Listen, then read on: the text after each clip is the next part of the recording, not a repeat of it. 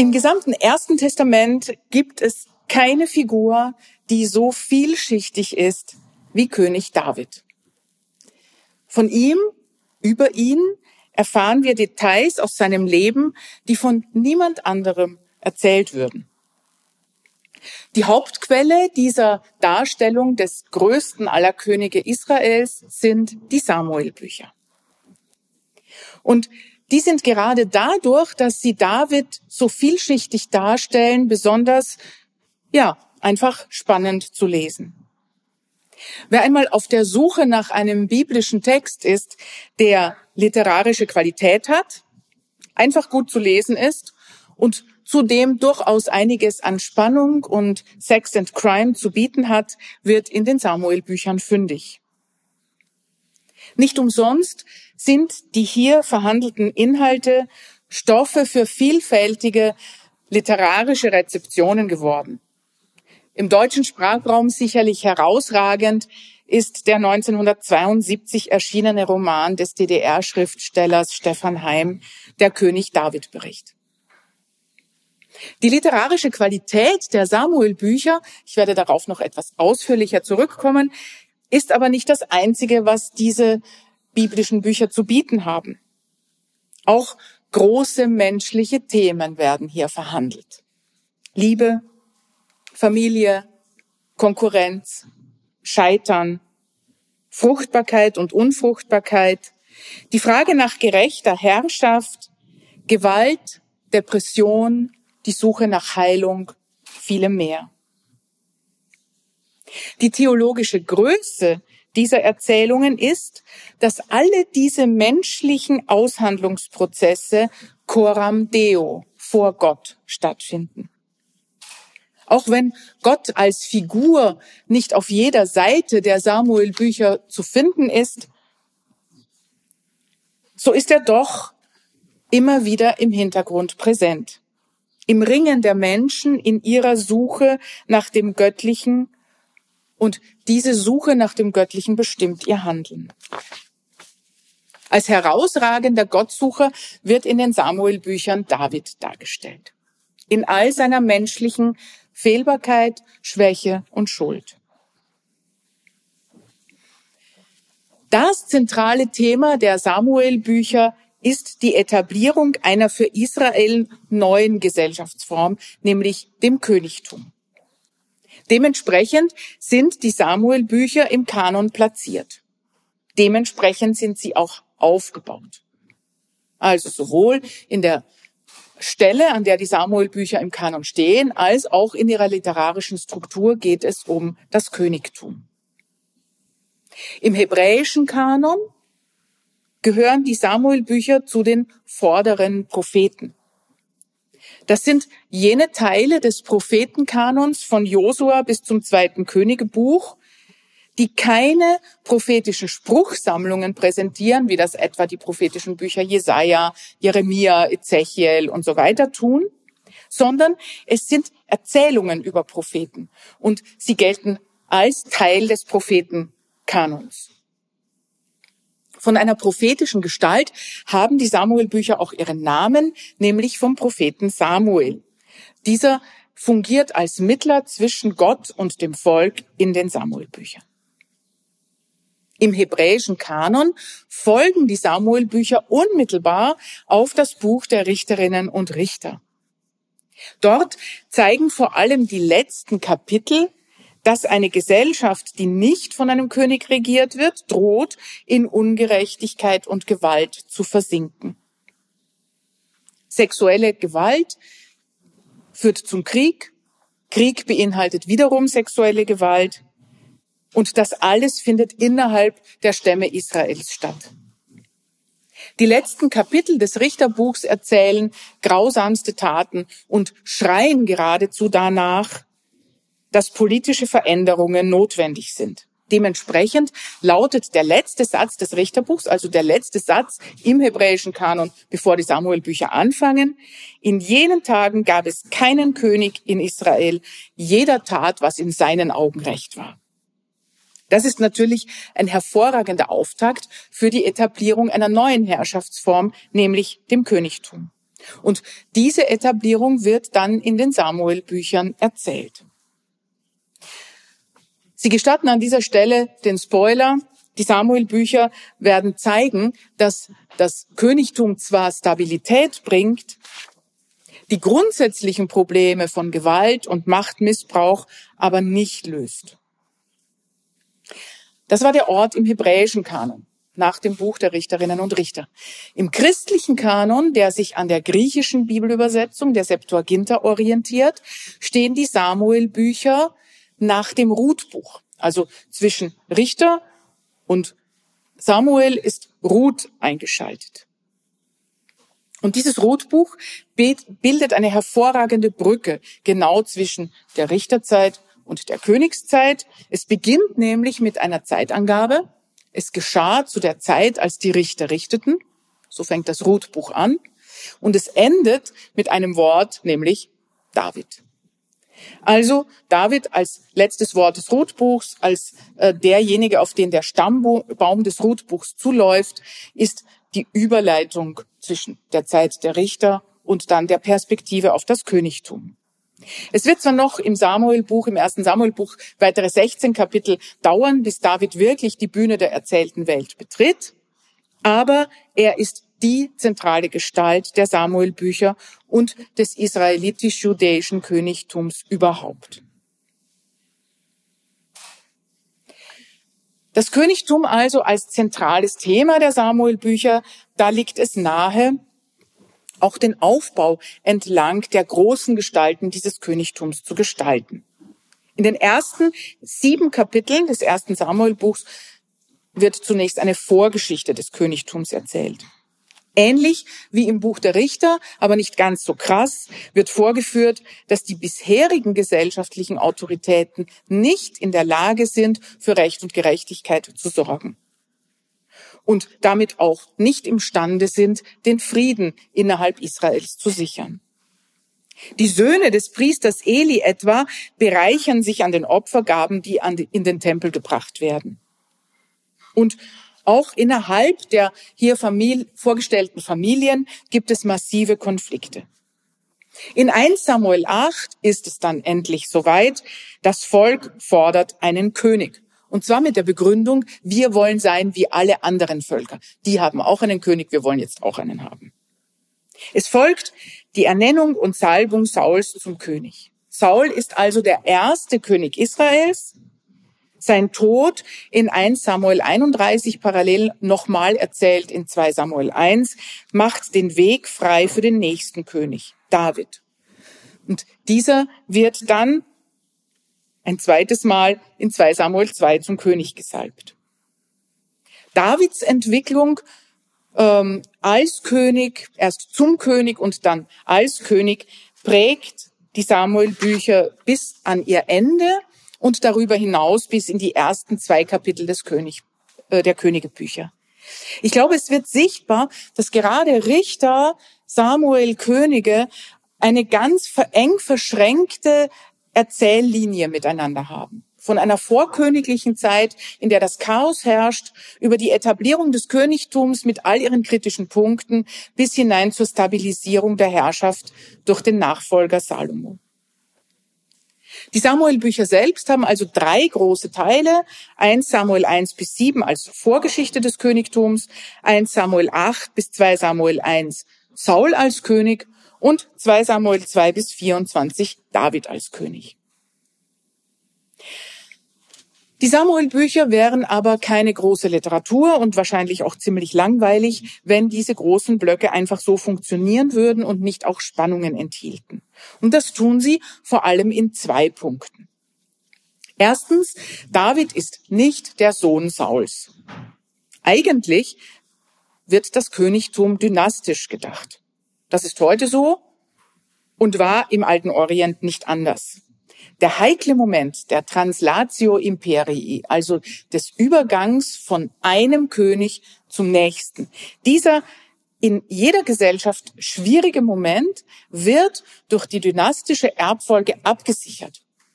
Wenn klar ist, wer als nächstes auf dem Thron sitzt, nämlich der nächste Sohn, dann hat man kein Problem einer Zwischenlösung, die nach dem Tod eines Königs folgen könnte. Also dieser schwierige Moment in der Herrschaftssituation soll durch die Dynastie abgefangen werden.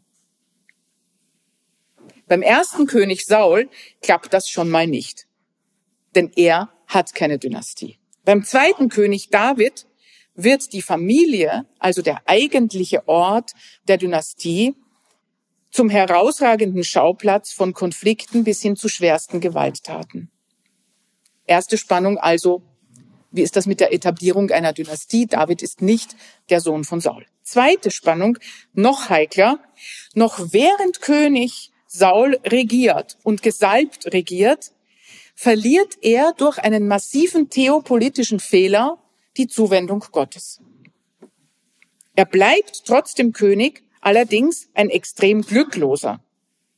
Und diese Glücklosigkeit, man könnte schon von einer Tragödie griechischen Ausmaßes sprechen, wird noch dadurch verstärkt, dass bereits zu Leb- und Regierungszeiten Sauls David gesalbt ist. In 1 Samuel 16 betritt David die Bühne der erzählten Welt, also eigentlich noch mitten in der Herrschaft Sauls, und er ist der strahlende Held. Noch bevor er sich als Musiktherapeut für Saul und als Goliath-Bezwinger einen Namen machen kann, ist er schon der neue Gesalbte. Damit haben die Samuel-Bücher über eine Strecke von 1 Samuel 16 bis 1 Samuel 31, also das ist eine lange Erzählstrecke, zwei gesalbte Herrscher oder eigentlich zwei Gesalbte. Was bedeutet es aber überhaupt, der Gesalbte zu sein? Der Begriff Salben heißt im Hebräischen Maschach. Der Gesalbte ist der Maschiach. Und von diesem Begriff kommt über die griechische äh, Transkription im Deutschen das Wort Messias. Also Messias im Griechischen an Christos, der Gesalbte. Die Salbung ist jener Vorgang, über den die Würde des Königtums von Gott symbolisch auf den Menschen übertragen wird und damit die Königswürde nach außen sichtbar zum Ausdruck gebracht wird. Das Königtum ist im biblischen Israel wie überhaupt im alten Orient eine sakrale, göttlich hergeleitete Institution. Und dazu braucht es einen symbolischen Akt, um das nach außen hin deutlich zu machen. Die Königssalbung. David ist ein König, der sogar zweimal gesalbt wird. Zuerst in 1 Samuel 16. Da heißt es in Vers 13, Samuel nahm das Horn mit Öl und salbte ihn, nämlich David, mitten unter seinen Brüdern. Und der Geist Adonais durchströmte David von diesem Tag an. Und ein zweites Mal wird David zum König gesalbt durch die Männer Judas, die in 2 Samuel 2 die göttliche Erwählung sozusagen politisch ratifizieren, also gültig machen. Die erste Salbung in 1 Samuel 16 wird von einem Propheten als Mittler zwischen Gott und Volk vollzogen. Sie hat etwas mit der Kraft des Geistes zu tun. Und genau diese Geistkraft generiert ein heftiges Spannungsverhältnis zwischen Saul und David. Nicht nur sind es weitere 15 Kapitel, in denen beide Gesalbte nebeneinander existieren, auch der Geist Gottes verhält sich Saul und David gegenüber extrem unterschiedlich. Direkt auf die Salbung Davids in Vers 14 heißt es dann, dass der Geist Adonais von Saul gewichen war und ihn ein böser Geist Adonais verstörte. Während also Saul immer wieder von einem bösen Gottesgeist heimgesucht wird, liegt der Geist Gottes auf David, was darin seinen Ausdruck findet, dass alles gelingt, was er anpackt. Und trotzdem, auch wenn David schon gesalbt ist und auch wenn David alles glückt, ist auch Saul in einem besonderen Status, nämlich im Status des Gesalbten, immer noch, selbst in der Zeit, als David neben ihm existiert. Es ist David selbst, der in der Erzählung mehrfach darauf hinweist, dass der Gesalbte unter einem besonderen Schutz Gottes steht. Und dass es nicht legitim ist, diesen Gesalbten zu töten, selbst wenn es den eigenen politischen Interessen entgegenkommen könnte. Eine ganz tragische Verbindung also zwischen Saul dem ersten und David dem zweiten König. Musikalisch lässt sich diese dramatische Gegenüberstellung von Saul und David etwa im Oratorium Saul von Georg Friedrich Händel erspüren. Entsprechend der Konventionen der Barockmusik ist David als strahlender Held mit einem Countertenor besetzt. Also Barockmusik Held ist schon mal Tenor und so richtig Held ist dann Countertenor. Ja? Und der dramatische König Saul, der ist natürlich ein Bass. Also ähm, diese Gegenüberstellung der, des dramatischen, tragischen, wir würden eben heute wahrscheinlich depressiv sagen, depressiven König Saul und des strahlenden jungen Helden in den beiden Stimmen Countertenor und Bass, also den beiden Extremen, die das männliche Stimmrepertoire hergibt. David ist aber natürlich nicht erst bei Georg Friedrich Händel ein strahlender Held, sondern er ist es schon in den biblischen Erzählungen selbst. Denn die Auseinandersetzung zwischen dem amtierenden König Saul und dem gesalbten, aber noch nicht amtierenden David findet auch auf der menschlichen Ebene statt und involviert die gesamte Familie Sauls, aber auch das Volk. Eine Schlüsselszene dazu findet sich in 1 Samuel 18.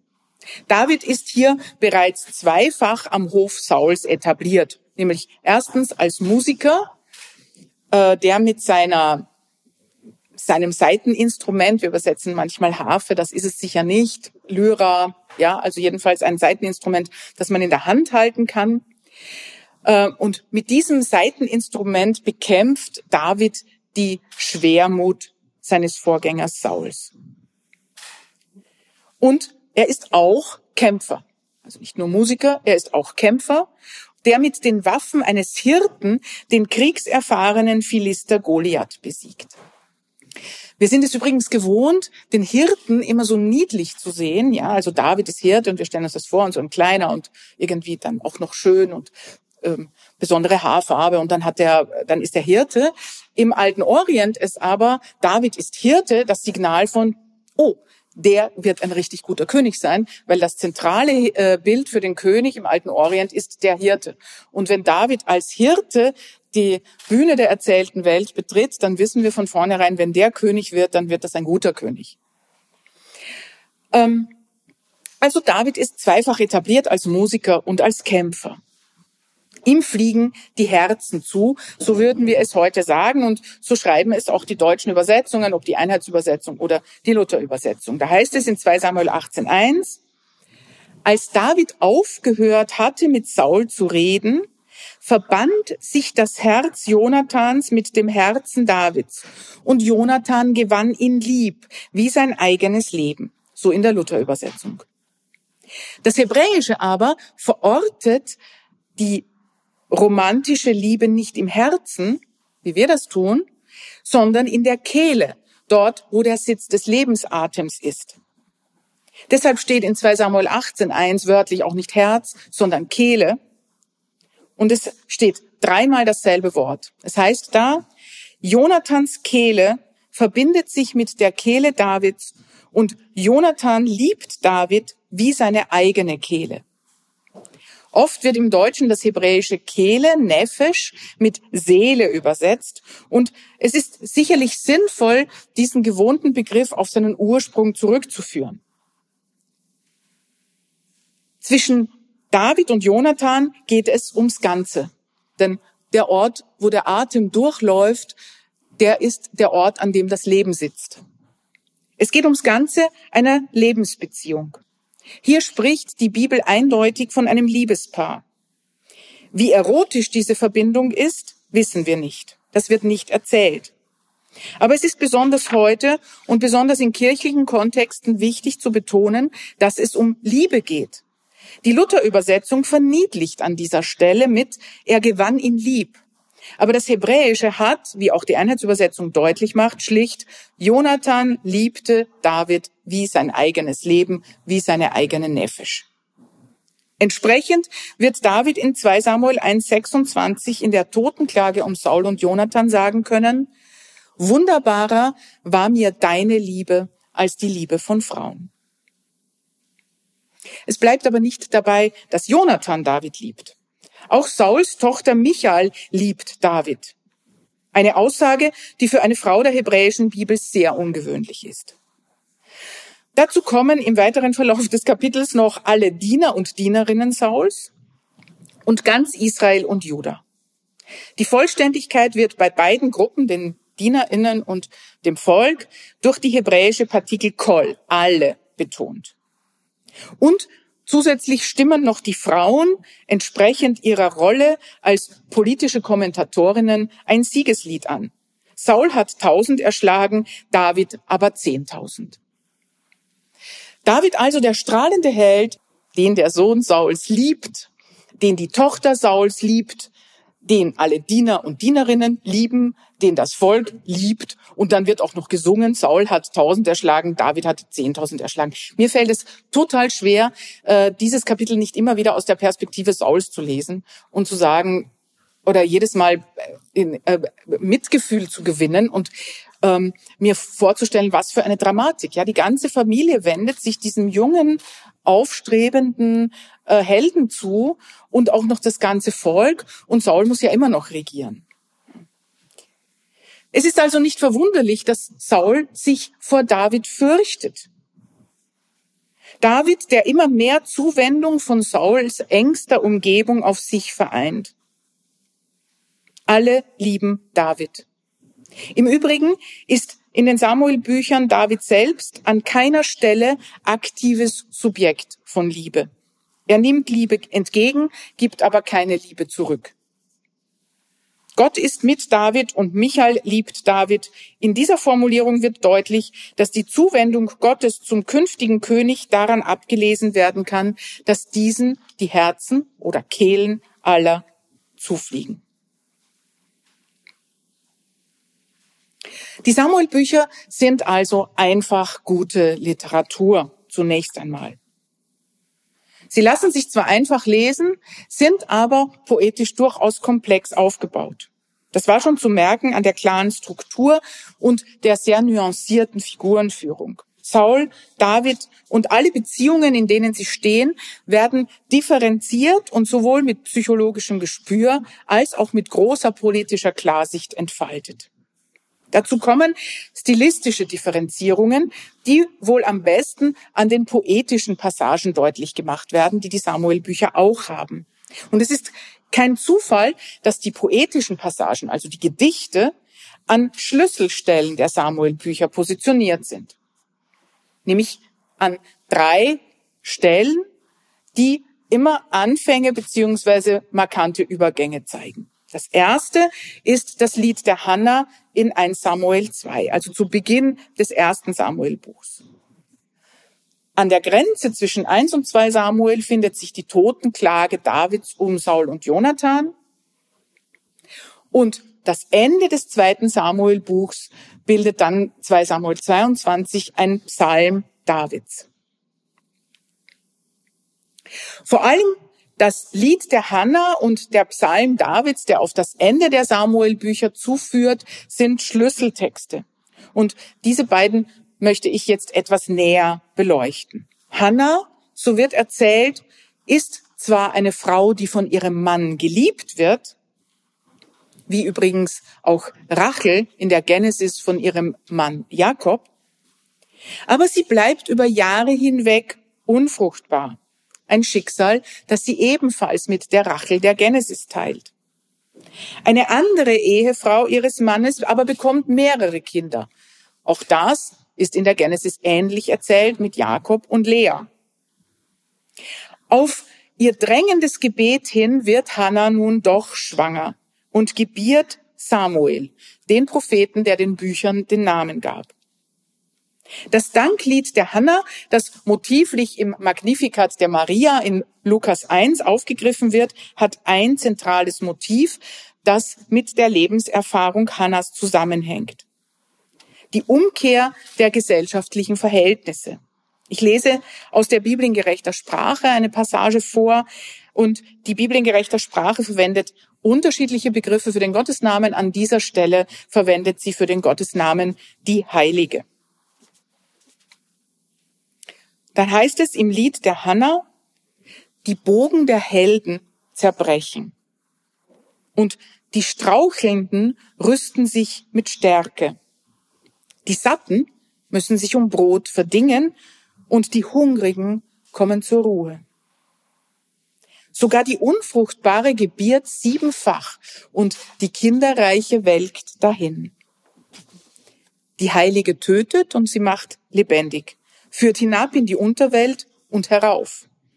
Die Heilige beraubt und bereichert, erniedrigt und erhöht, richtet Geringe aus dem Staub auf, erhebt Arme aus dem Müll, um sie an die Seite edler zu setzen. Einen Ehrenplatz gibt ihnen die Heilige zu eigen. Ja, der Heiligen sind die Pfeiler der Erde, gegründet auf ihnen das Erdenrund. In diesem Hanna-Lied steht die Wende von der Unfruchtbarkeit einer Frau hin zu ihrem Kinderreichtum für das, als Symbol für die revolutionäre Umwälzung gesellschaftlicher Verhältnisse. Denn die Frage nach der Elternschaft ist im alten Israel keine Privatangelegenheit, sondern eingebunden in ein soziales System, das auf Nachkommenschaft zielt weshalb es übrigens auch selbstverständlich ist, dass ein Mann mehrere Frauen haben kann. Für Frauen und auch Männer in der Bibel ist das Ausbleiben von Kindern ein großes Thema. Für sie steht die Altersvorsorgung auf dem Spiel, aber auch die Anerkennung, nämlich die Anerkennung dafür, ihren Beitrag zum Aufbau des Volkes Israel zu leisten. Wenn also Hannah ihr Dankgebet spricht, bleibt sie nicht allein bei sich und ihrem Glück, doch noch schwanger geworden zu sein, stehen, sondern sie bezieht andere ausgegrenzte Gruppen mit ein. Die Hungrigen, die von militärischer Gewalt bedrohten, die Geringen und die Armen erfahren Gerechtigkeit. All das sind Gruppen, die in der Torah, in der Prophetie und auch im Psalter als ausgegrenzte und am Rand stehende Gruppen immer wieder benannt werden und für die immer wieder Gerechtigkeit eingefordert wird. Wenn aber Arme, Bedrohte und Ausgegrenzte Gerechtigkeit erfahren, dann ist es gesellschaftlich nicht ganz unrealistisch, dass das dazu führt, dass andere Gruppen, satte, kinderreiche Helden, in der Sprache des Hannah-Lieds, ihre Privilegien verlieren. Damit steigt also das Samuel-Buch ein und gibt damit eine Perspektive auf das Königtum vor. Auch am Ende der Samuel-Bücher, nämlich in 2 Samuel 22, kommt noch einmal eine poetische Stimme zu Wort. Es ist David selbst, der Gott für die Rettung aus Todesgefahr dankt. Mit starken Bildern wird der Gott Israels beschrieben als einer, der an der Seite des Königs steht aber auch an der Seite aller, die in Not sind. Gott als Fels, als Burg, als Zuflucht. Gott führt hinaus ins Weite. Dieser Psalm stellt die engste Verbindung der Samuel-Bücher zum Psalter dar. Fast exakt wörtlich steht hier der gleiche Psalm in den Samuel-Büchern wie im Psalter in Psalm 18. Von den 150 Psalmen im hebräischen Psalmenbuch tragen 73 eine Überschrift, die auf David verweist. Es ist zwar umstritten, wie das Wort Le David zu übersetzen ist, ob für David, von David oder in Bezug auf David.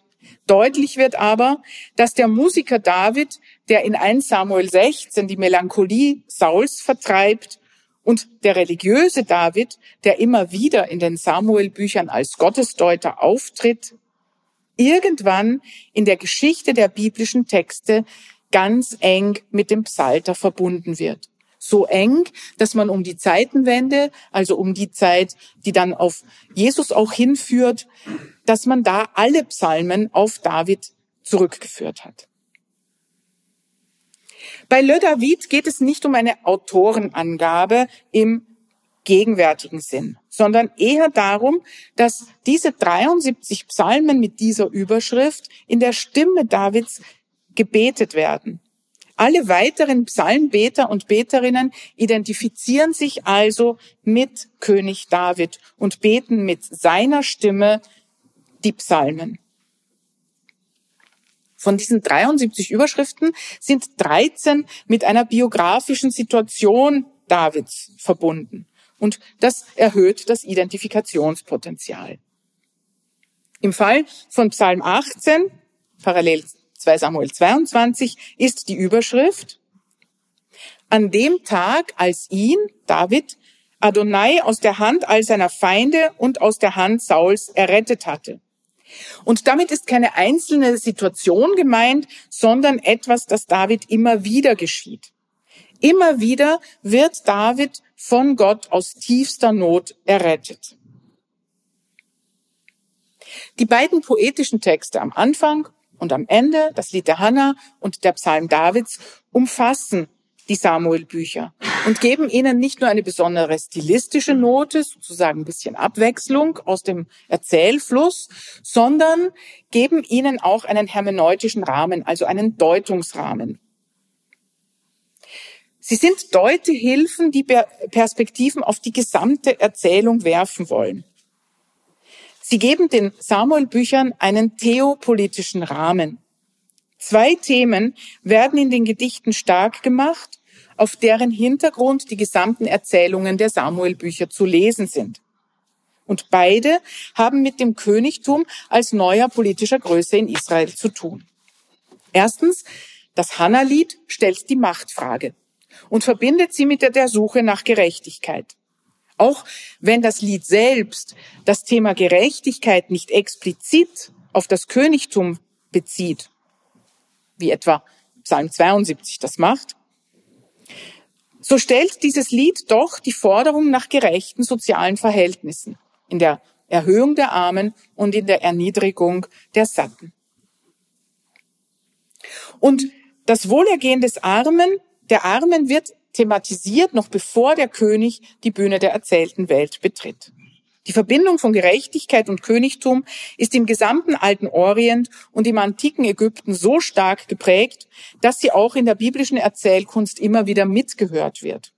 Hannas Lied erinnert daran, dass die Suche nach Gerechtigkeit noch vor der Etablierung aller Herrschaftsformen steht und dass sich also jeder König daran zu messen haben wird, inwiefern er es versteht, den Armen, Hungernden und Schwachen zu ihrem Recht zu verhelfen. Also erstens die Machtfrage. Zweitens, der David-Psalm stellt das Königtum in eine enge Verbindung zum Gott Israels.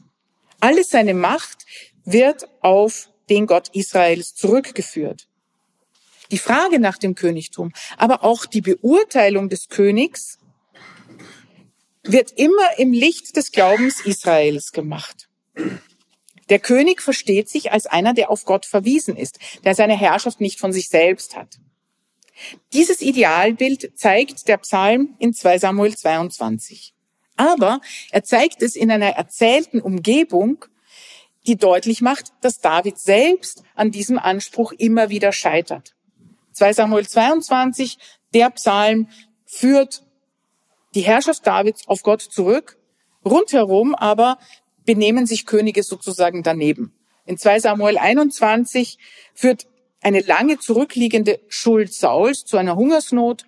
In 2 Samuel 24 führt eine Schuld Davids zu einer Pest. Wenn also der König sich nicht entsprechend der Torah um Gerechtigkeit bemüht, so die erzählerische Umgebung, ist doch der Beter David derjenige, der immer wieder die Gerechtigkeit und die Nähe Gottes sucht. Die Anfragen, die die Samuel-Bücher an die Herrschaftsform des Königtums stellen, reichen aber weitaus tiefer als die Kritik an einzelnen königlichen Handlungen. In den Samuel-Büchern wird nicht nur Königtum etabliert, sondern auch die grundsätzliche Frage aufgeworfen, ob das überhaupt eine sinnvolle Herrschaftsform für Israel ist. Kann die Gesellschaft Israels, die ihre Wurzeln in der Exodus, also in der Befreiungserfahrung aus Ägypten hat, kann eine solche Gesellschaft von einem König regiert werden? Kann die Aufgabe, die Israel in dieser Welt hat, nämlich im Anschluss an den Auszug aus Ägypten, die gerechte Torah im Land zu verwirklichen, kann das mit einem König an der Spitze funktionieren? Die Samuel-Bücher geben darauf keine eindeutige Antwort. Sie sind darin ambivalent und in dieser Ambivalenz aber sehr deutlich und in einzelnen Texten sogar extrem königskritisch. Und diesen einen Text will ich etwas ausführlicher vorstellen, nämlich 1 Samuel 8, wo es überhaupt darum geht, dass das Volk einen König verlangt und unter welchen Bedingungen es diesen dann bekommt.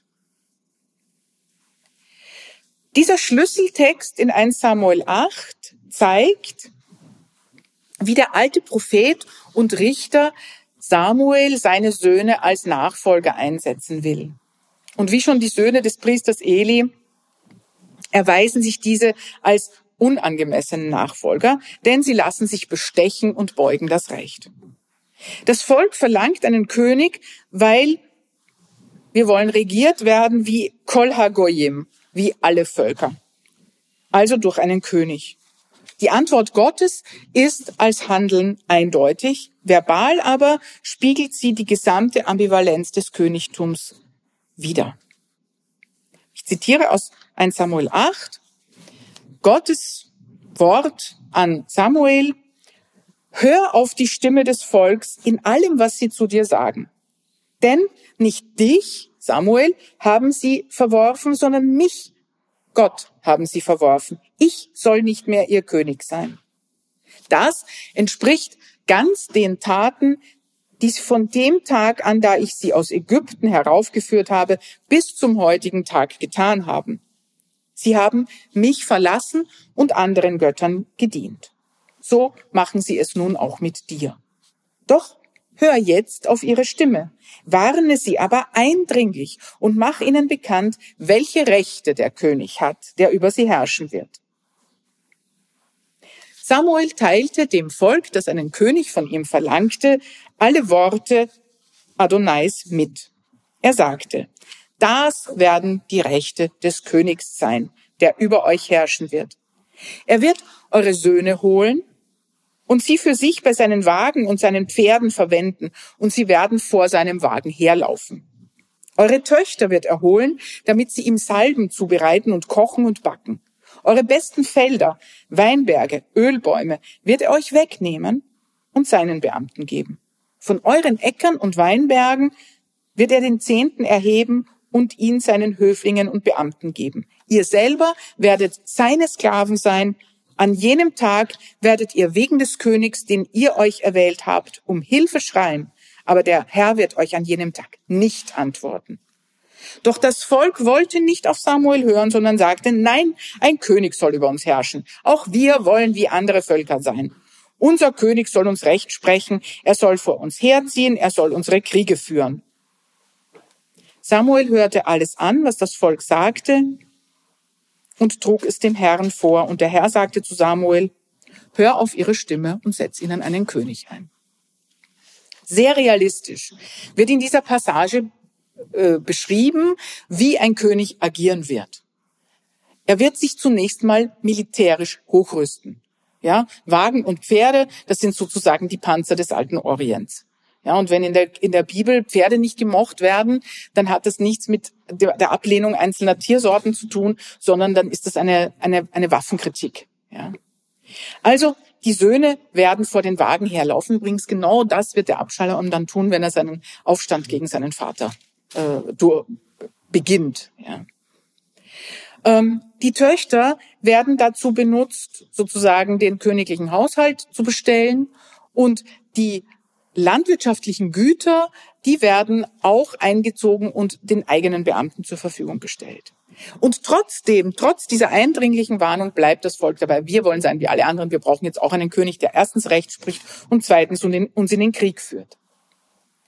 Es werden hier in 1 Samuel 8 sehr klare Verbindungslinien zur Torah, also zum Pentateuch gezogen. Zunächst einmal wird das Exodus-Narrativ aufgerufen. Die Abwendung des Volks weg vom Gott Israels besteht seit den Tagen des Auszugs aus Ägypten. Und genau dorthin, nämlich nach Ägypten, werden die Israeliten und Israelitinnen zurückkehren, wenn sie einen König über sich einsetzen. Sie werden, so heißt es, seine Sklaven und Sklavinnen sein. Also genau in der gesellschaftlichen Rolle landen, aus der Gott sie im Auszug aus Ägypten befreit hat. Trotzdem soll der Wunsch nach einer Königsherrschaft erfüllt werden und wird umgehend mit der Salbung Sauls umgesetzt. Sehr klarsichtig erkennen die biblischen Texte, dass Herrschaft, das Macht zu ihrem Missbrauch verführt. Und die Bibel ist in der Begrenzung dieser Herrschermacht rigoroser als andere altorientalische Kulturen. Anders als etwa bei den Assyrern, Babyloniern und Persern, also den großen und wirklich mächtigen Völkern des antiken Orient, ist es nicht der König, der Recht und Gesetze einsetzt, auch nicht der König im Auftrag einer Gottheit, sondern Gott selbst setzt, vermittelt durch seinen Propheten Mose, die Torah als Gesetz ein. Deshalb, so das Konzept, steht der König nicht über, sondern unter dem Gesetz. Es gibt in der Torah, im Deuteronomium im Kapitel 17, einen Abschnitt, das Königsgesetz, der das sehr deutlich macht und übrigens in ähnlichen Bildern entwickelt wie ein Samuel 8. Deuteronomium 17 warnt vor einem König, der das Volk nach Ägypten zurückbringt. Also genau das, was ein Samuel 8 ankündigt. Ja, ihr werdet Sklaven sein. Ähm, deshalb soll, so das Königsgesetz im Deuteronomium, jeder König eine Abschrift der Torah besitzen und sein Leben lang darin lesen. Auch die Samuel-Bücher wissen darum, dass Herrschaft anfällig für Missbrauch ist. Und sie haben, die Erzähler, Erzählerinnen der Samuel-Bücher haben solchen Herrschaftsmissbrauch durch die Könige Israels und Judas auch schon erfahren. Und wie solcher Machtmissbrauch durchgeführt wird, das erzählen sie paradigmatisch und zwar am größten aller Könige an David. Das ist natürlich auch eine eigene Größe, ja, den größten der Könige zu nehmen und an ihm paradigmatisch den Machtmissbrauch zu erzählen und nicht an irgendeinem Randkönig, ja, der nichts ausmacht. Also mit David geht's echt ans Zentrum. Und wenn man im Zentrum sozusagen äh, dessen, was man für groß erachtet, und das zieht sich, ich werde es gleich zeigen, bis ins Neue Testament hinein, die Machtkritik positioniert, dann zeigt man ja, wir brauchen irgendwie einen Herrscher, aber es ist immer auch gefährlich. In den Samuel-Büchern wird diese Machtkritik an der Wurzel situiert, nämlich dort, wo die Herrschermacht sich gründet, in der Dynastie. Es werden viele Geschichten erzählt, in denen Frauen im Fokus stehen. Und ganz wichtig sind die Frauen, die zu Davids Umfeld gehören. Über diese Frauengestalten wird das Thema Familie, und das bedeutet im Kontext des Königtums das Thema Dynastie, dynastische Herrschaft verhandelt. Während die Biografien der großen Männer Saul und David die Struktur der Samuel-Bücher prägen, sind Frauen zwar fast durchgängig präsent, aber eher fragmentiert die britische äh, Exegetin Cheryl Exham hat von den fragmented women, den fragmentierten Frauen gesprochen. Die Geschichten dieser Frauengestalten mögen fragmentiert erzählt sein. Die Frauen selbst mögen nicht im Zentrum des Interesses stehen, aber trotzdem sind die Themen, die über die Frauengestalten verhandelt werden, zentral für die Samuel-Bücher und ihre Darstellung des Königtums und auch von König David. Diese Themen sind die Verbindung von Herrschermacht, Männlichkeit und Sexualität. In Bezug auf das österreichische Habsburgerreich hat es einen Spruch gegeben. Mögen andere Länder Kriege führen, du glückliches Österreich heirate. Tu Felix Austria nube. Also Heiratspolitik als Mittel, Kriege abzuwehren. Diesen Spruch könnte man auf David hin abwandeln. Tu Felix David, Nube, du glücklicher David heirate. David hat das zwar nicht als Alternative zum äh, Kriegführen betrieben, aber doch auch als Teil seiner Politik. Seine Herrschaft ist sowohl von Kriegen als auch vom Heiraten geprägt. Manchmal, wie in der Erzählung über David, Bathsheba und Uriah, sogar von der Verstrickung zwischen ja, Sexualität, später Heirat und dann Krieg. Davids Herrschaft jedenfalls verdankt sich nicht nur seiner kriegerischen Durchsetzungskraft, sondern auch kluger Heiratspolitik. Die erste Frau, Michael, verbindet ihn mit der Linie seines Vorgängers Saul. Und gleichzeitig sorgt die Kinderlosigkeit Michaels, für die David nach 2 Samuel 6 sorgt, dafür, dass die Linie Sauls nicht weitergeführt wird. Und damit Saul nicht zu einer Dynastie wird. Die nächste Frau, Abigail, 1 Samuel 25, verbindet David mit der judäischen Landbevölkerung. Diese kluge Frau verhindert, dass David aus Zorn über ihren Ehemann Nabal, der nicht bereit ist, David und seine Truppe zu versorgen, ein Massaker anrichtet. Ihre Heirat sichert David die Loyalität der zugehörigen Bevölkerungsgruppe. Und auch Bathsheba, jene Frau, die David einfach zu sich kommen lässt, obwohl ihr Ehemann für seinen König gerade im Feld kämpft, diese Frau ist mit einem politischen Machtgewinn verbunden. Sie steht für Jerusalem, das zu dieser Zeit in der Erzählung gerade erst dabei ist, sich als Stadt Davids zu etablieren. Gerade Bathsheba aber steht nicht nur für einen Zugewinn an Macht, sondern auch für einen Bruch und einen Wendepunkt in der Davids-Biografie. Dass David sich dieser Frau bemächtigt und ihren Ehemann im Kampf töten lässt, ist so etwas wie der Sündenfall Davids.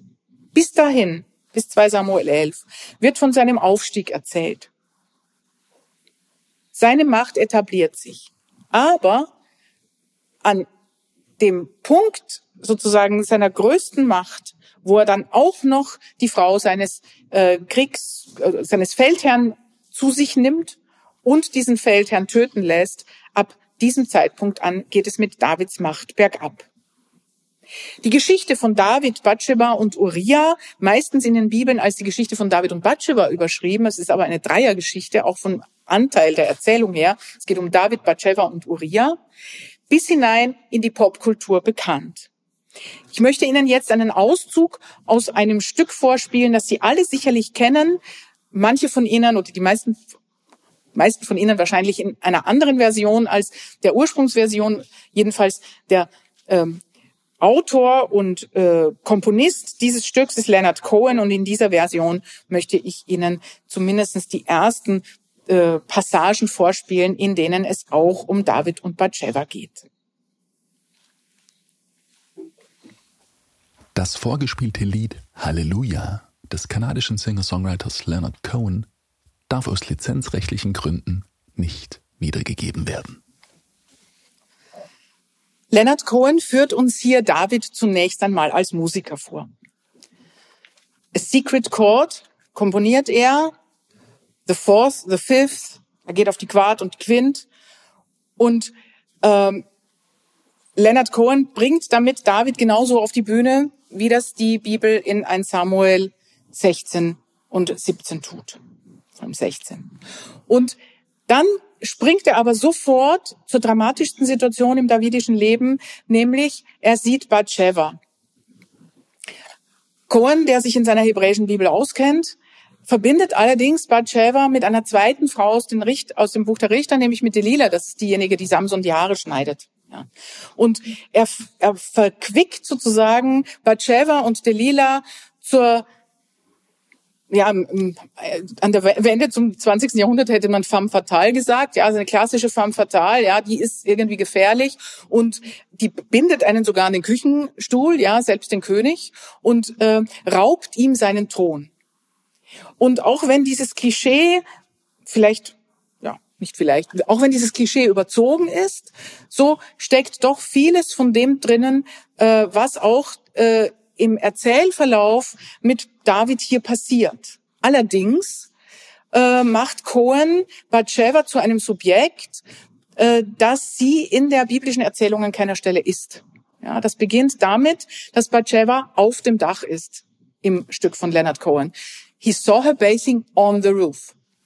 Sie ist nicht auf dem Dach in der biblischen Erzählung. Er ist auf dem Dach. Er geht nämlich auf dem Dach spazieren. Übrigens auf Hebräisch das gleiche Wort, äh, mit dem Gott im Garten Eden spazieren geht. Halach Hitbael ist so ziellos vor sich hin strollen, ja, während die ganzen Leute im Feld sind und für David kämpfen, wie übrigens alle Könige im Feld sind und kämpfen, so die Einleitung zu Samuel 11, benimmt sich David genau im Gegenteil, also er, er, er verhält sich einfach nicht als König, er geht auf dem Dach spazieren. Und vom Dach aus sieht er eine Frau, die sich wäscht. Aus dieser erhobenen Position sieht er eine schöne Frau, begehrt sie, lässt sie zu sich holen, schläft mit ihr. Obwohl er weiß, er fragt danach, er weiß, dass sie die Frau eines seiner Soldaten ist. Batsheva wird schwanger, obwohl ihr Mann nicht zu Hause ist. Das verkompliziert natürlich die Situation. Und als David ähm, davon erfährt, von dieser Schwangerschaft, lässt er Uriah aus dem Feld zu sich holen und versucht, ihn in sein Haus hinabzuschicken, natürlich um ihm sozusagen die Schwangerschaft unterzuschieben. Aber Uriah äh, sozusagen ganz treuer Soldat sagt, meine Leute schlafen im Feld, ich gehe nicht nach Hause. Ja, also er distanziert sich von diesem Plan, der Plan geht nicht auf und David lässt ihn umbringen. Die Erzählung endet mit einem ganz klaren Urteil, nämlich die Sache aber, die David getan hatte, war böse in den Augen Adonais. 2 Samuel 11, 27. Aber was genau ist die Sache? Die Erzählung bleibt da vage. Das negative Urteil kann sich sowohl auf die Tötung des Uriah beziehen, als auch darauf, dass David sich der Frau eines anderen bemächtigt hat. Aus heutiger Sicht würden wir mit Blick auf David und Bathsheba wohl von einer Vergewaltigung sprechen. Zu asymmetrisch sind die Machtverhältnisse, als dass Bathsheba zu irgendeinem Moment des erzählten Geschehens hätte Nein sagen können. Hat sie es gewollt? Gar darauf angelegt, indem sie sich David nackt gezeigt hat. Wer diese These vertritt, und sie wird vertreten, argumentiert oft mit der Fortsetzung der Geschichte in 1 Könige 1 bis 2. Da sorgt nämlich Bathsheba gemeinsam mit dem Hofpropheten Nathan dafür, dass ihr Sohn Salomo Thronfolger wird. Aber von der Erzählung rund um den Davidstod in 1 Könige 1 bis 2 kann man nicht einfach auf 2 Samuel 11 rückschließen und sagen, die Frau war immer schon machtbewusst, die hat es einfach darauf angelegt, Frau des Königs zu werden. Batshevas Motivation in 2 Samuel 11 bleibt gänzlich im Dunkeln. Die Erzählung ermöglicht keinen Einblick in die Gedanken- und Gefühlswelt Batshevas. Sie hat eine einzige Handlung, einen einzigen Satz. Äh, sie schickt zu David und sagt, schwanger bin ich. Aber wir erfahren überhaupt nicht, was in ihr vorgeht.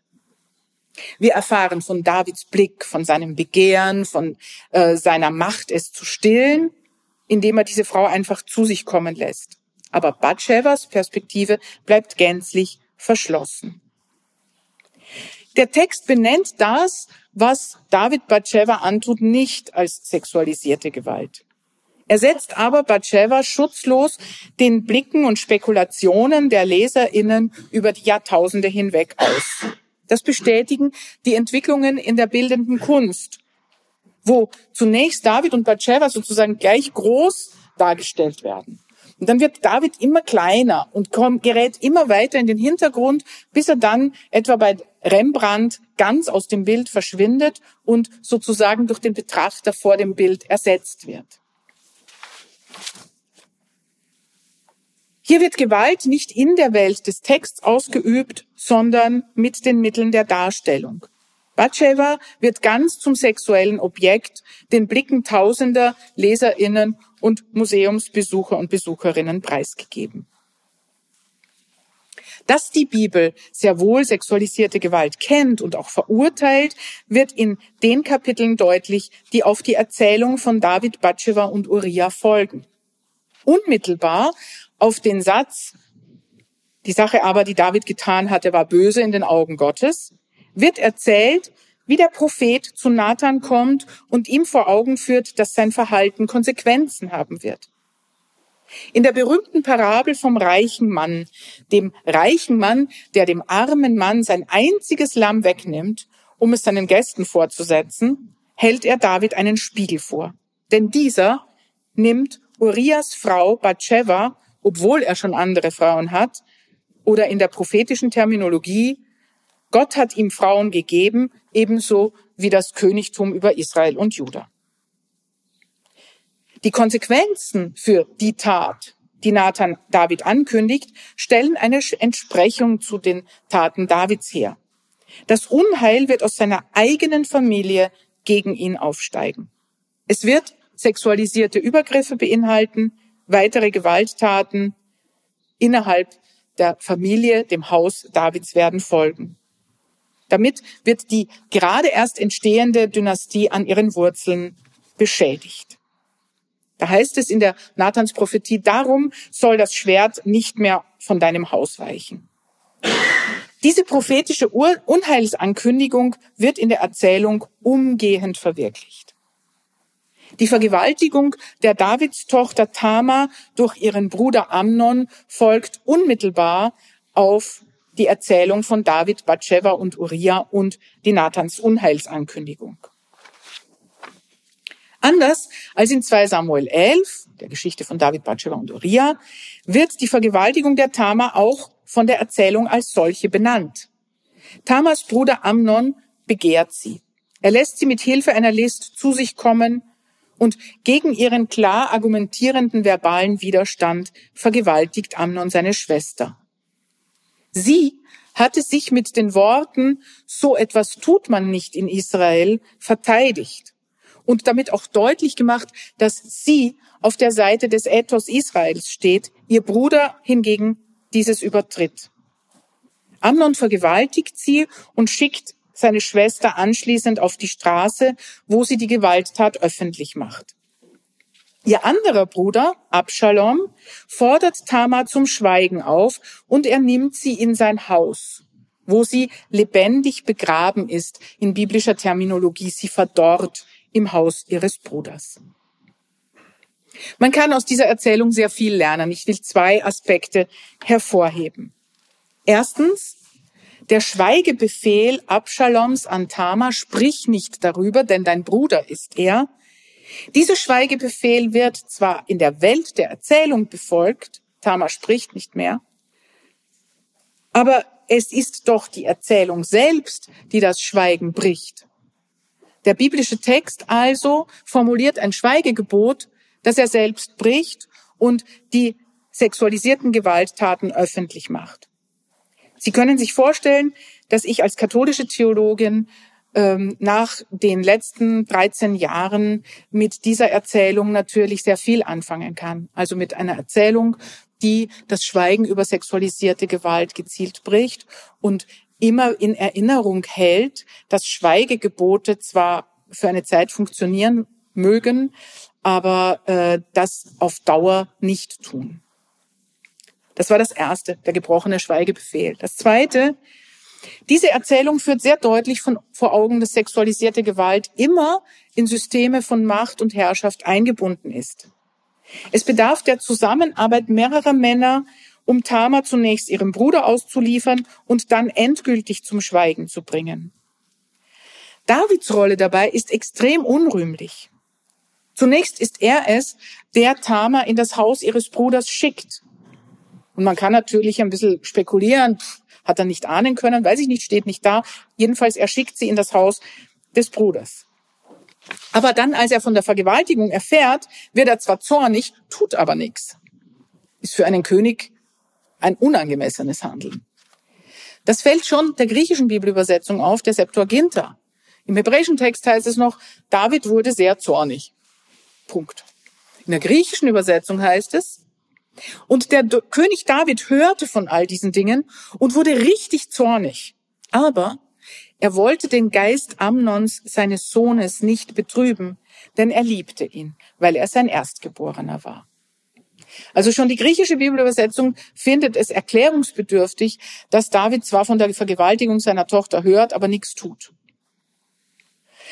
Und es ist dieses merkwürdig unentschiedene und dadurch ungerechte Nichthandeln an, des, des Königs David an seinen Söhnen, das ihn und sein Königtum in ein schlechtes Licht rückt. Verbunden mit seiner eigenen Schuld, die ihren Kulminationspunkt in der David Batsheba Uriah Erzählung gehabt hat. Warum aber gehen die Samuel-Bücher so ausführlich auf die Familiengeschichten ein? Auf etwas, das wir eben seit dem 19. Jahrhundert primär dem privaten Bereich zuordnen würden. Was interessiert an diesem Thema? Im Ersten Testament gibt es zwei Textbereiche, für die das Thema Familie zentral ist. Die Erzelternerzählungen der Genesis, also die Erzählungen um Abraham, Sarah und ihre Nachkommen bis zu den zwölf Söhnen Jakobs als Stammväter der zwölf Stämme Israels. Das ist der erste Textbereich. Und die Grazer Bibelwissenschaftlerin Irmtraut Fischer hat für diesen Erzählzusammenhang nachgewiesen, dass dort, Zitat, Volksgeschichte als Familiengeschichte erzählt wird. Also eben keine privaten Geschichten, sondern politische Familiengeschichte. Ähnliches gilt für die Erzählung der Samuel-Bücher. Die erste dynastische Familie, nämlich die Familie Davids, wird als gebeutelt von Herausforderungen dargestellt. Die Urschuld Davids setzt sich im Handeln seiner Söhne fort. Seine Inbesitznahme Batshebas wird fortgesetzt in der Vergewaltigung Tamas durch ihren Bruder Amnon. Und auch in der Vergewaltigung von zehn Nebenfrauen auf dem, auf, auf dem Palastdach, das Dach kommt wieder vor, also in aller Öffentlichkeit durch den Sohn und militärischen Gegner Abschalom. Davids Tötung des Uriah wird fortgesetzt in der Ermordung Amnons, des Vergewaltigers durch seinen Bruder Abschalom und in dessen Aufstand gegen seinen Vater.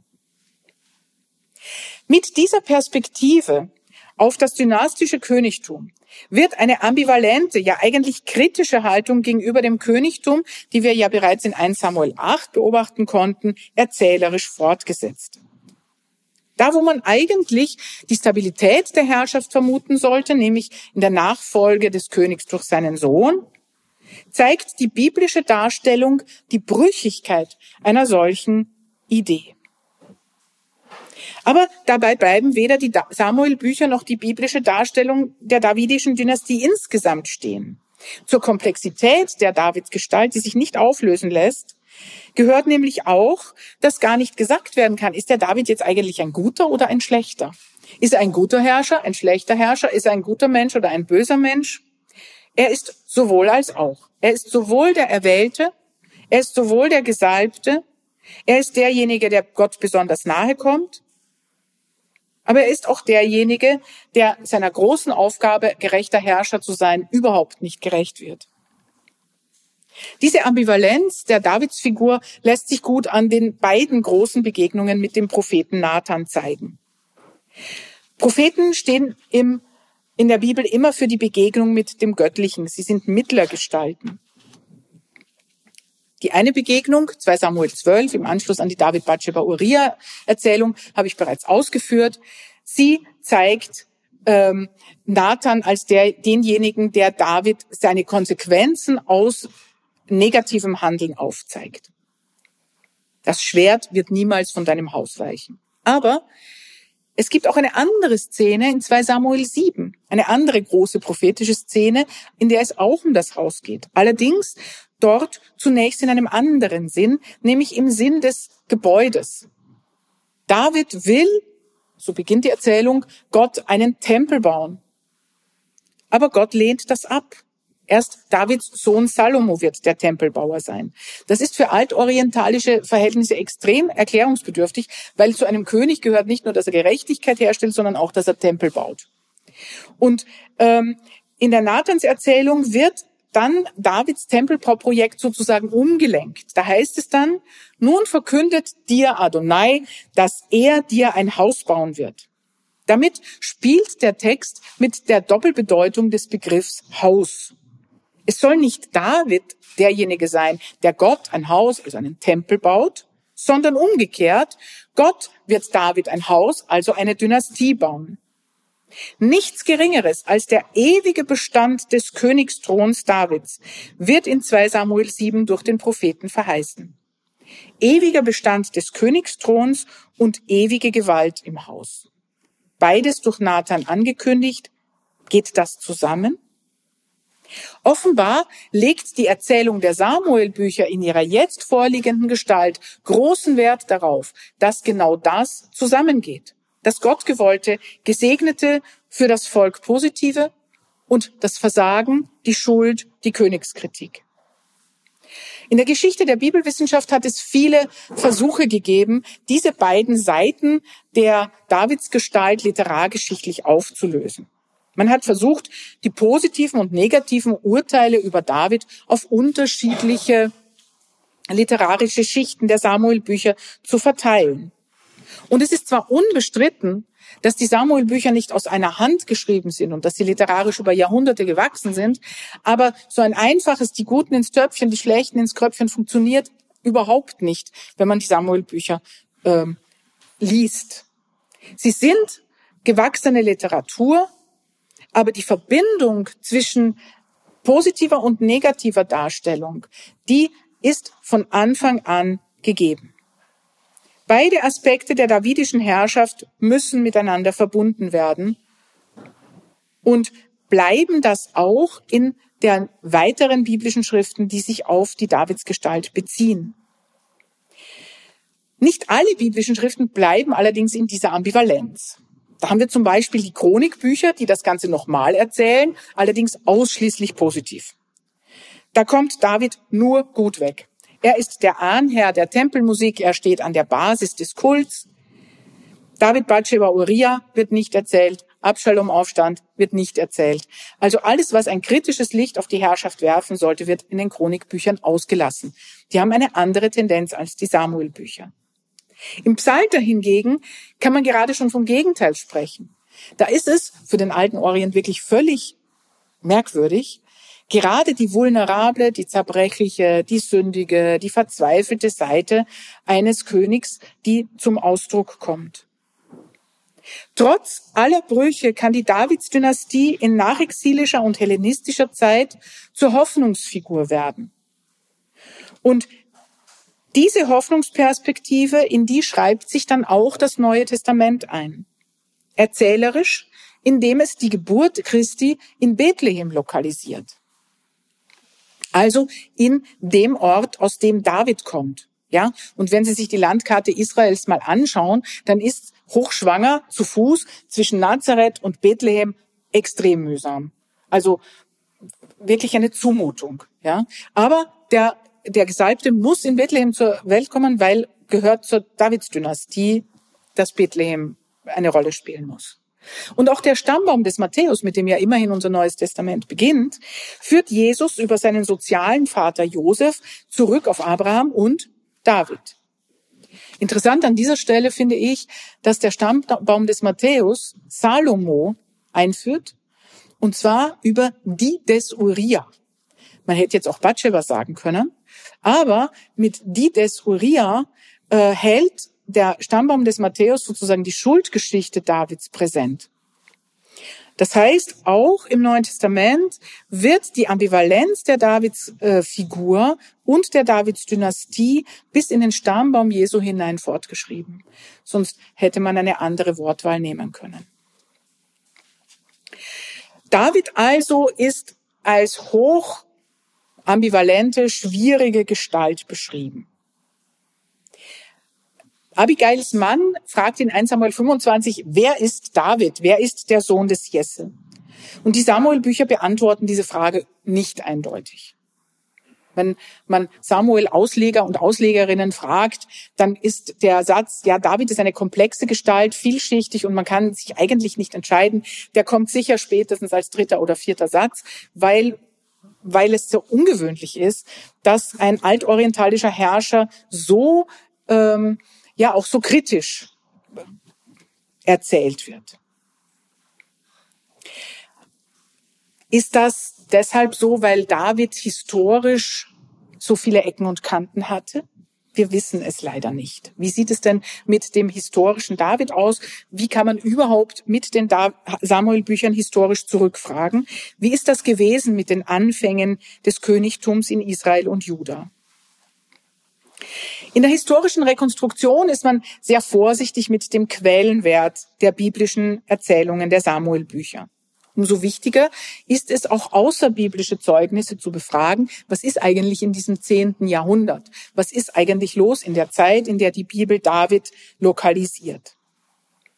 Die Entstehung des Königtums kann man in diese Zeit etwa verorten und man kann es vor allem mit zwei außerbiblischen Befunden in Verbindung bringen. Erstens, es gibt eine massive Bedrohungslage von außen die sogenannten Seevölker, also Menschen, die aus dem griechischen Raum nach Israel, Palästina kommen. Sie stellen eine militärische Bedrohung dar. Biblisch stehen die Philister für die Seevölker. Und eine solche militärische Bedrohung verlangt danach, dass man schnell und konzertiert handeln kann. Also wenn man da jedes Mal zwölf Stämme mühsam irgendwie sammeln muss, äh, wird das schwierig. Und ein König soll das haben wir auch in 1 Samuel 8 gehört, ein König soll äh, Kriege führen, das heißt, er soll schnell auf Bedrohung reagieren können. Die Bedrohungslage also fordert sozusagen ein schnelles Handeln und man kann archäologisch, und das ist der zweite Punkt, äh, feststellen, dass mehrere Kleinstaaten in diesem Gebiet entstehen. Das kann man archäologisch daran erkennen, dass es immer mehr Siedlungen gibt, die Zentralbauten aufweisen, also etwa größere äh, Tempel oder ähm, größere Versammlungsorte. Und daraus kann man schließen, dass mehr Verwaltung notwendig ist. Ähm, Jerusalem zum Beispiel wird in dieser Zeit stärker ausgebaut. Ob das mit der Person David zusammenhängt, ist umstritten, aber es ist nicht ganz unwahrscheinlich. Umstritten ist auch die Ausdehnung des davidisch-salomonischen Großreichs. Das Maximum wäre sozusagen das biblische, die biblische Vorstellung eines Großreichs bis an den Euphrat. Das Minimum wäre sozusagen ein kleines, lokal verankertes Chiefdom, man sagt immer Chiefdom, weil, weil irgendwie wahrscheinlich Häuptling auf Deutsch ein ungewohnter Begriff ist. Aber also kleine lokale Herrschaft wäre sozusagen das Minimum, so um Jerusalem herum, Maximum bis an den Euphrat. Irgendwo dazwischen wird wohl die Wahrheit liegen. Ähm, wir können außerbiblisch keine der Figuren der Erzählungen festmachen, außer David. Ja, also es gibt außerbiblisch überhaupt keine Befunde, die uns irgendwie zu Saul oder zu Abschalom oder zu Bathsheba oder ähnliches führen würden. Aber es gibt eine aramäische Inschrift aus dem 9. Jahrhundert, die ist 1993 auf Tel Dan, also im Norden Israels, entdeckt worden. Und die weist auf David als König hin. In ihr ist nämlich vom Beit David, also vom Haus Davids, die Rede. Damit ist nicht nur die biblische Person David belegt, sondern höchstwahrscheinlich außerbiblisch bezeugt. Sie merken, wir sind historisch immer auch ein bisschen vorsichtig, ja. Aber die Wahrscheinlichkeit ist schon sehr hoch, dass es da wirklich um äh, König David geht. Aber nicht nur um die Person, sondern eben auch um das Haus, um die Dynastie.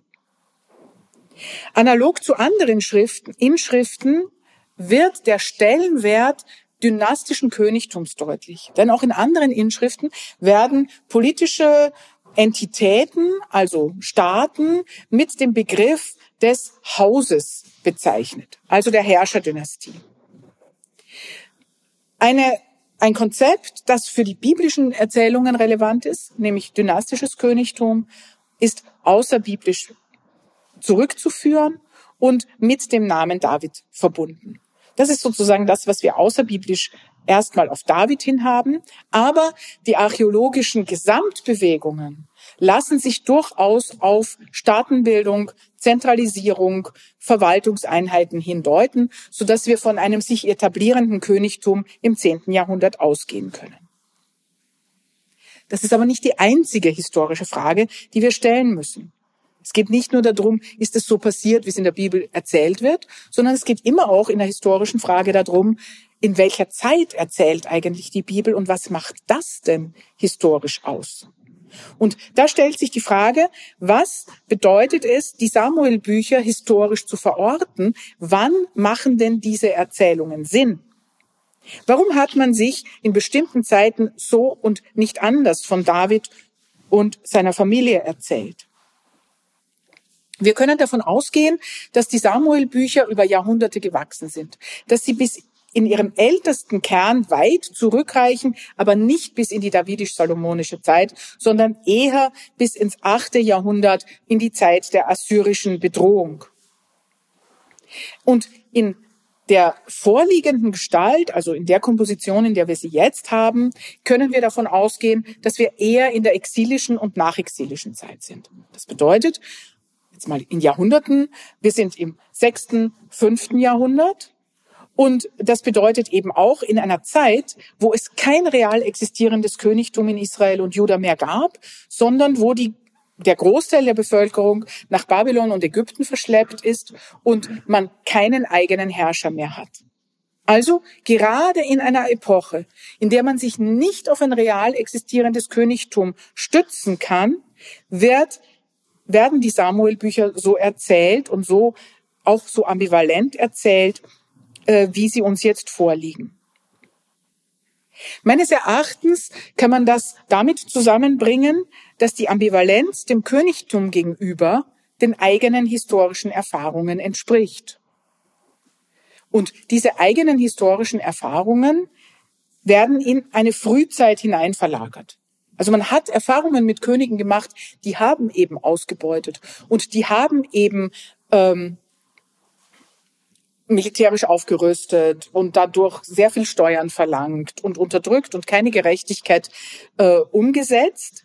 Und in der Perspektive der Geschichtswerke führt das ins babylonische Exil hinein. Dieser Abfall von gerechtem Handeln, von Königen, die sich nicht der Torah entsprechend verhalten.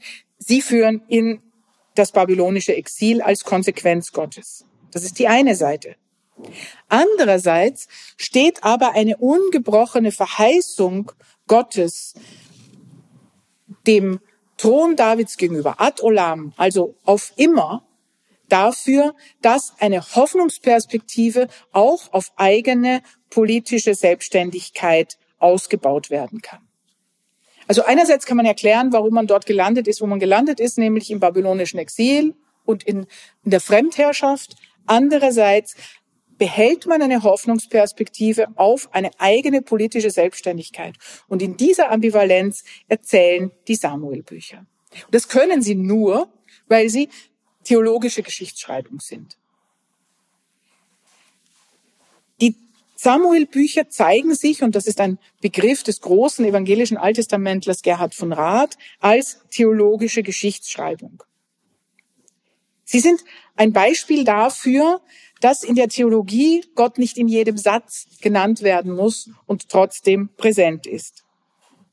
Die Samuel-Bücher zeigen, dass es bei einem theologischen, einem religiösen Weltverstehen nicht darum gehen kann, Gott dort zu suchen, wo das menschliche Erklären und Begreifen ein Ende hat, sondern Gott zeigt sich mittendrin in der Geschichte mit all ihren Brüchen, Kanten und Auseinandersetzungen. Das kann man erzählanalytisch an den Samuel-Büchern besonders gut daran erkennen, dass wir narratologisch immer danach fragen, wer spricht eigentlich? Das ist, glaube ich, sowieso ein ganz wichtiges Umgehen mit biblischen Texten, immer zu gucken, welche Stimme sagt das gerade? Ist das die Erzählstimme oder ist das eine Figurenstimme?